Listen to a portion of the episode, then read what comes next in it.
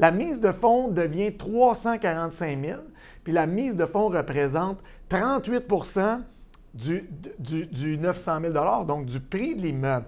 Alors là, on comprend que le financement vient de passer de 81% à 62% du prix de vente.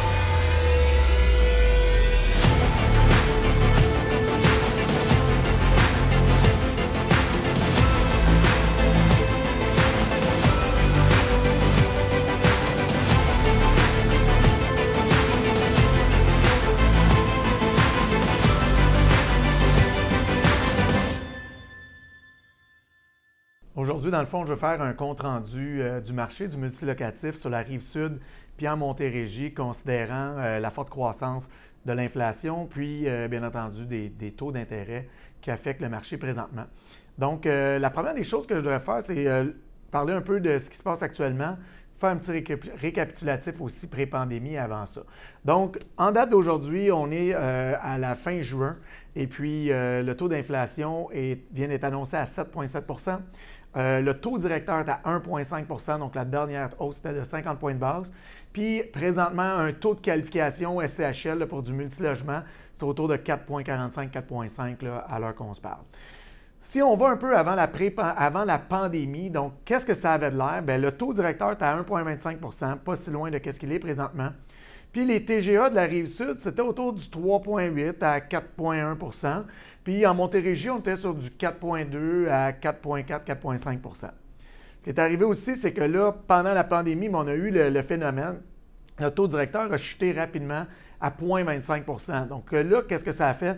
C'est que les TGA du marché ont baissé quand même assez rapidement. On a été chercher dans les meilleurs moments autour du 3,6, 3,9 rive sud, puis euh, euh, en Montérégie, peut-être du 3,4 à, 4, excusez-moi, euh, du 3,8 à 4,2% en Montérégie. Tout ça, mais ce que ça a fait, c'est qu'on a appelé ça un peu le phénomène de compression du TGA. Donc, autrement dit, les, les taux d'intérêt baissaient, le TGA, lui, il a baissé, baissé, baissé. Mais là, qu'est-ce qui arrive, c'est que ce, que, ça faisait dans ce temps-là, c'est que même si on affichait un immeuble qui était trop cher, ben le marché rattrapait toujours le prix de l'immeuble, puis on finissait par vendre l'immeuble, puis euh, il n'y en avait pas de problème, puis tout le monde se garochait sur les immeubles. Actuellement, ce qu'on vit, c'est exactement ce qui est arrivé quand la pandémie est arrivée. Tu sais quoi qui est arrivé? Tout le monde a eu peur, tout le monde a arrêté de bouger. Euh, et puis là, après ça, ben là, le, marché a comme pris une direction, tout le monde a regardé ça.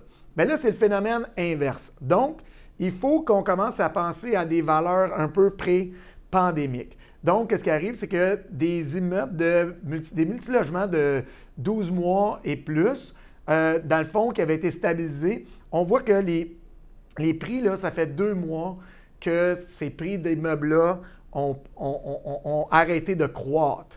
Et là, qu'est-ce qu'on voit aussi, c'est que depuis un mois, on voit de plus en plus des baisses de prix et des rajustements de prix pour aller faire monter les, TGA. Parce que, bien entendu, les taux d'intérêt montent, puis l'écart entre le, taux d'intérêt et le TGA, bien là, qu'est-ce qui arrive? C'est qu'à un moment donné, théoriquement, les courbes viennent de se croiser, mais le TGA se rajuste toujours après les taux d'intérêt. Donc là, ce qu'on va voir, c'est que les TGA vont remonter comme ça. Donc, si les TGA montent, qu'est-ce que ça fait? Bien, bien entendu, c'est qu'on se ramasse que les, euh, les, prix euh, doivent baisser ou les, loyers doivent augmenter. Donc, c'est vraiment ces deux choses-là. on est d'accord qu'on peut jouer avec les dépenses, mais ça va quand même être négligeable. Donc là, qu'est-ce que ça fait aussi? C'est que avec les, euh, taux d'intérêt qu'on avait pendant la pandémie, bien, la mise de fonds était quand même très faible. Et là, qu'est-ce qu'on voit? C'est que les immeubles sont là, ils valent encore. Qu'est-ce qu'ils valent? Le coût par porte est là, euh, la, qualité est là, les coûts de construction n'ont pas changé, puis au contraire, on continue d'augmenter. Mais là, la mise de fonds nécessaire, elle, elle augmente de façon drastique.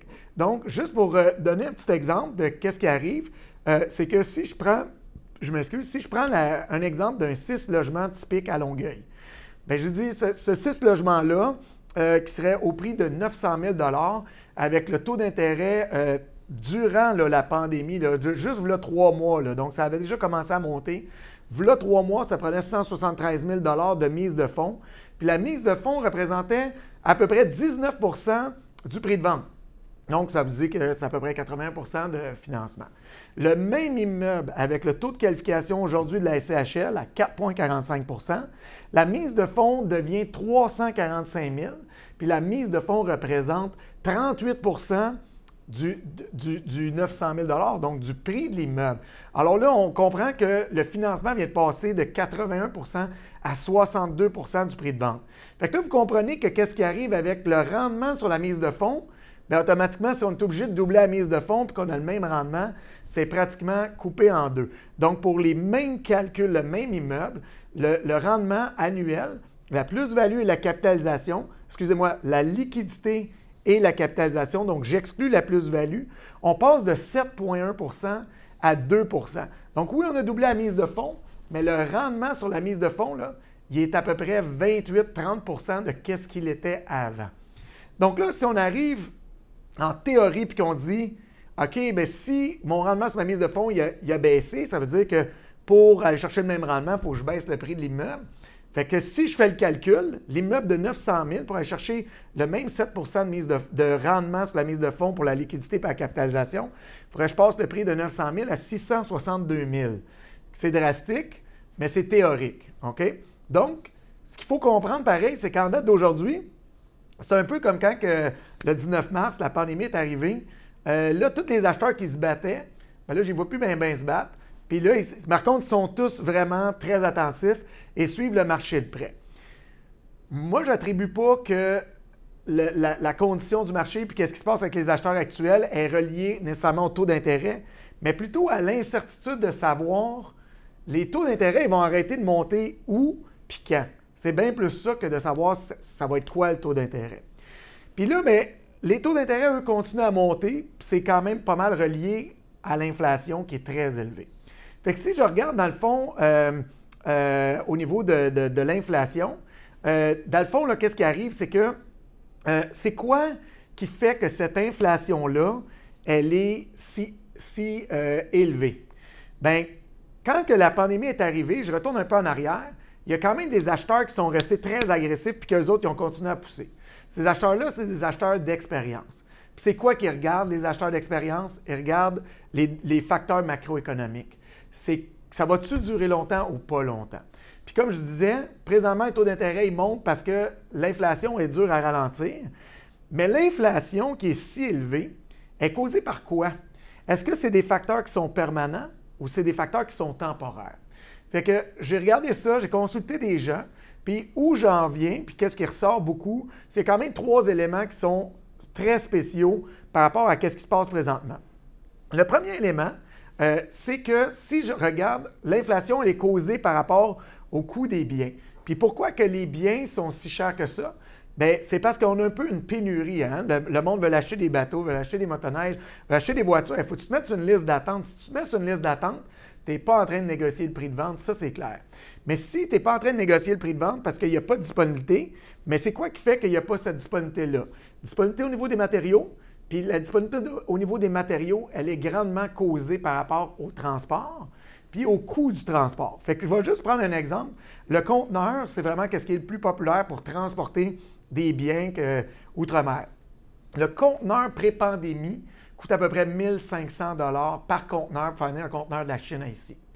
Pendant la pandémie, puis vers la fin, le pic du prix du conteneur a monté autour de 21 000 Donc, on est à peu près à, à 12 à 15 fois plus cher que ce que c'était. Puis ces frais-là sont directement appliqués sur le prix de, l'item. L'autre chose qui arrive, c'est que là, les prix des conteneurs ont commencé déjà à baisser. Puis on parle maintenant qu'en date d'aujourd'hui, un conteneur va se payer peut-être autour de 15 à 17 000 puis rapidement, on voit que ça va être autour du 13 000 on parle qu'à moyen terme, les gens pensent que ça va descendre à 9 000 puis que le prix du conteneur devrait se stabiliser autour du 5 à 7 000 oui, c'est 5 à 7 fois plus cher que ce que c'était, mais on est quand même quatre fois moins cher du plus cher de la pandémie. Donc ça, c'est un des éléments qui affecte énormément l'inflation, puis c'est temporaire. L'autre élément, c'est vraiment la guerre en Ukraine. La guerre en Ukraine, qu'est-ce que ça fait? c'est sûr que ça a un impact direct sur le prix du pétrole à la pompe, Tout le monde l'a vu, qu'est-ce qui vient d'arriver là-dedans. Par contre, qu'est-ce qui arrive, c'est qu'il y a des gens qui commencent à regarder un peu des solutions alternatives. Puis l'autre chose, c'est que si vous allez lire un peu sur la guerre en Ukraine, vous allez réaliser que vous allez trouver ça drôle, là, ils n'ont plus de balles vraiment pour se tirer dessus. Donc, euh, que ce soit la Russie comme l'Ukraine, euh, ils commencent à avoir des gros problèmes d'approvisionnement de munitions. Et euh, cette guerre-là, selon certains experts, devrait rester en place, mais pas en étant une guerre physique à se tirer des balles dessus, mais vraiment plus une division comme Corée du Nord, Corée du Sud, qui économiquement, tout le monde va tranquillement s'adapter par rapport à ça. Donc ça aussi, c'est un élément qui est temporaire.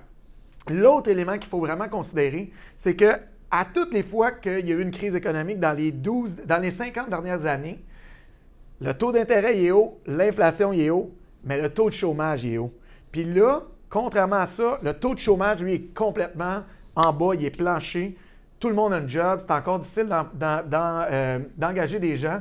Puis ces gens-là ont quand même beaucoup les poches pleines par rapport aux programmes gouvernementaux qu'il y a eu dans les deux années antérieures. Donc, les gens n'ont pas pu visiter, ont eu de la difficulté à dépenser, les gens achètent des produits, les produits ne sont pas disponibles. Donc, en général, les gens ont encore de l'argent dans les poches, mais c'est surtout qu'ils ont, euh, ont un job qui va assurer leur revenu, contrairement à plusieurs autres crises. Donc, si on regarde tout ça, euh, euh, excusez-moi, il faut juste que je regarde un peu euh, mes notes. Oui, c'est ça. Le taux d'intérêt, c'est vraiment quelque chose qui affecte énormément les prix. OK? Mais il y a un autre facteur qui affecte énormément le prix d'un multilogement, puis directement, c'est les valeurs locatives. Puis de qu'est-ce que j'ai pu observer, moi, depuis, par exemple, oui, depuis la pandémie, ça a monté beaucoup, mais si je regarde en Montérégie, depuis le mois de décembre, les valeurs locatives ont monté d'à peu près 300-350 pièces par mois dans l'immeuble neuf. C'est énormément, là. on parle quasiment de 30% en un an.